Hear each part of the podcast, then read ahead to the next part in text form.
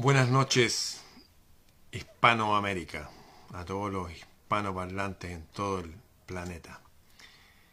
Eh, me llamaron por teléfono, me mandaron unos mensajes desde España, eh, una de las mujeres más brillantes que he conocido en toda mi vida, Cristina Martín, Jiménez. Eh, yo me he nutrido de ella, al parecer ella también ve mis intervenciones por las redes. Cristina Martín es una escritora, periodista, ha escrito libros poderosísimos, muy esclarecedores, y me contactó simplemente para avisarme que me había enviado su libro de regalo que viene en camino, y porque vamos a hacer algunas cosas también juntos en video eh, pronto. Y yo siempre he compartido datos de ella, incluso en foros donde participaba, foros mundiales, la he mencionado ella en algunos de sus libros. Quiero compartir algunos datos que son muy interesantes de una de sus últimas publicaciones, que se llama La Tercera Guerra Mundial ya está aquí. Pronto se las voy a presentar en persona, tenemos horarios súper distintos y ella está lanzando su libro en todo el planeta pero ya tenemos fecha, va después del 27 de septiembre vamos a, transmitir juntos. Ahí se las voy a presentar en persona, yo sé que algunos de ustedes la conocen. He subido cosas de ella ahí para en PDF de sus libros, introducción a sus libros. Y lo voy a hacer ahora directamente con este libro que se llama La Tercera Guerra Mundial ya está aquí. Esto no es un libro ficticio, ¿no? es ciencia ficción, es un libro de historia. Importante entender que la historia no es la visión pasada de los hechos. Generalmente uno piensa que lo histórico tiene que ver con el pasado. No, la historia es presente y pasado, incluye todo, es el acontecer, lo que ya aconteció y lo que está aconteciendo. Quiero partir, quiero leerles directamente lo que dice la introducción, que me parece, me, ahí me llegó así como, wow, Dice, escribo este libro, Cristina Martín Jiménez, escribo este libro con la esperanza que aquellos que aún no han visto la luz logren verla. Y para aquellos que la han conquistado, la fortalezcan. Dedicado a todas las almas justas e indómitas, me gusta eso. Justas, pero indomables. Justas e indómitas que hacen el combate desde el amor contra esta absurda tiranía. Ahí empieza a hacer algunas definiciones. ¿Por qué guerra? ¿Por qué hablar de que la tercera guerra mundial ya está aquí? Bueno, la guerra es la conquista de un territorio. Por ejemplo, en caso de mi país ya se apropiaron hasta del agua. La gente tiene hipotecada su vida hasta... Muchos están trabajando por tener 15 días libres al año, con suerte, para alguna vez cuando jubilen a lo mejor descansar. Esa es la vida. No viajaron nuestros ancestros desde el viejo continente para estar aquí en la copia feliz del Edén. Le informo a los que no son chilenos que la canción, el himno nacional, la canción patria, habla que Chile es la copia feliz del Edén un terreno maravilloso. Incluso hay una roca que está en un cerro que se llama Santa Lucía, donde dice que esta tierra es tan mágica que las lluvias están marcadas con la luna creciente. Está escrito en piedra de una carta que le mandaron aquí a Pedro de Valdivia, el rey de España.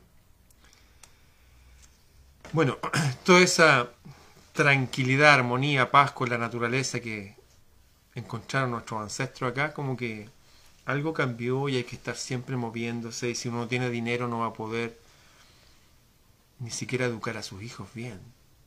Es raro eso. Ya hace milenios eh, se estableció que la educación debería ser gratuita. Yo no le voy a cobrar a mis hijos por enseñarles, ¿cierto? Bueno, los estados son eso, las repúblicas, son una familia más grande y una extensión del linaje. Hay un piso que es gratis para todos.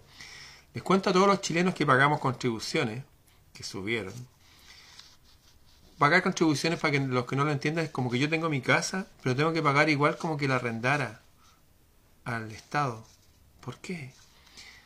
Porque hubo un terremoto en los años 60, donde dijeron, oye, vamos a colaborar con la gente que perdió todo en el sur, en Valdivia, el terremoto más grande de la historia de la humanidad. Así que todos vamos a colaborar, dependiendo de nuestra casita, vamos a pagar una cuota durante un tiempo para reconstruir el país. Pero eso pasó hace 60 años atrás. El país ya se reconstruyó. ¿Por qué no derogamos esa ley? Porque las leyes son una forma de hacer la guerra a las personas. El tirano desea derribar la civilización de los conquistados. La guerra es por la conquista de un territorio. Nuestros territorios ya están conquistados. recuerdo que nosotros, productores del cobre del 50% de todo el planeta, no llega nada de eso a nosotros.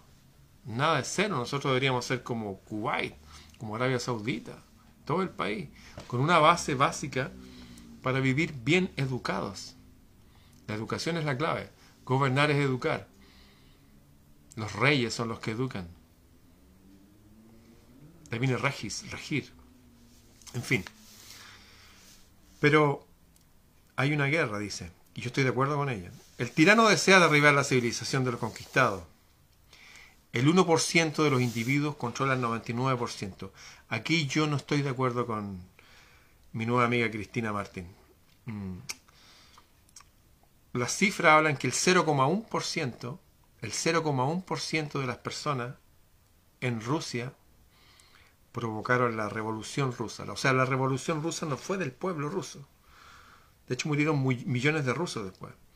Fue realizada por un puñado de personas dirigida por una secta. Punto. Y esto es lo que deseo, por favor, que me escuchen y les quede claro. Hubo un hombre que se llamó Kennedy, que en el año 63 lo asesinaron.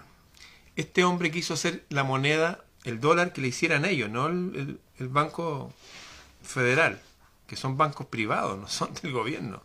Los que fabrican los dólares ni siquiera son norteamericanos. Y antes, eh, bueno, él dio un discurso, dijo, el mundo está gobernado por sociedades secretas que siguen procedimientos secretos están detrás de los gobiernos y los controlan y crean... Ellos están al control y yo no lo voy a permitir, dijo. Bueno, eso fue el año 63 y lo asesinaron. Pero en 1961 dijo algo asombroso digno de, en términos católicos, de canonizarlo, de transformarlo en un santo. Se los voy a leer. John Fitzgerald Kennedy, en el año 1961, dio a conocer públicamente su decisión de poner fin a la estúpida guerra fría que tenían y entrar en un mundo, quería que todo el mundo entrara en un periodo de paz, como esas aquellas épocas antiguas que se hablaban de las épocas de oro, él quería que todo el mundo fuera así. Entonces, juntó a gente, eh, crearon una oficina para estudiar el tema de la paz. Instaurar la paz entre Rusia y Estados Unidos. De hecho, estaban compartiendo los mismos científicos. El despertar científico que tuvieron las dos potencias se debió a que se llevaron los científicos alemanes, la gente más inteligente del mundo. ¿O ¿Por qué cree que se llevaron alemanes? ¿Porque eran tontos? ¿Porque eran locos? porque eran antisemitas, porque era gente rara. No. Cuando vean los datos históricos se van a dar cuenta, como dijo por ahí un, general aliado, dijo, wow, peleamos contra el enemigo equivocado. En fin. Juntó a algunas personas, pero sin darse cuenta qué tipo de personas eran. Juntó a, como, secretario de Estado, puso a Dim Rusk, este tipo había sido expresidente de la Fundación Rockefeller. O sea, ya raro. Y era miembro de un club que se había creado, que era un club de personas, habían tantos clubes. Se llama el Club Bilderberg, ¿les suena? Estoy hablando de 1961. Y era parte del CFR, los que dicen qué presidente va a haber en Chile, en El Salvador, en Argentina. Dicen ya, aquí les ponemos unos candidatos de izquierda y de derecha, elijan el que quieran pero los candidatos los ponen ellos.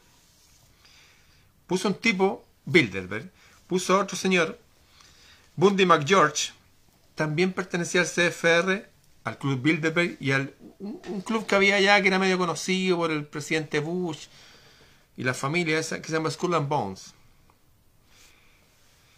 Y de secretario de defensa puso a Robert McNamara, que pertenecía al Club Bilderberg. O sea, él hizo un equipo para promover la paz sin saber, después lo dijo abiertamente en su discurso, oye, estoy rodeado de gente que pertenece a la sociedad secreta. Hicieron el famoso informe Iron Mountain, lo he mencionado un montón de veces. Subí información de esta a mi sitio Planeta Celta para que la descarguen. Y la conclusión de esta comisión para terminar con la absurda Guerra Fría y dar el ejemplo a todo el planeta para estar todo el planeta en paz, se quiso hacer una era de paz absoluta en 1961. ¿Sabía usted eso?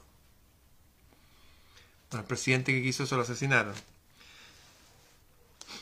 Eh, esta reunión que se hicieron, esta oficina que inventaron, era para hablar, estudiar la conveniencia de la paz y de cómo instaurar la paz entre el bloque soviético y todo el mundo, la cortina de hierro famosa de la época.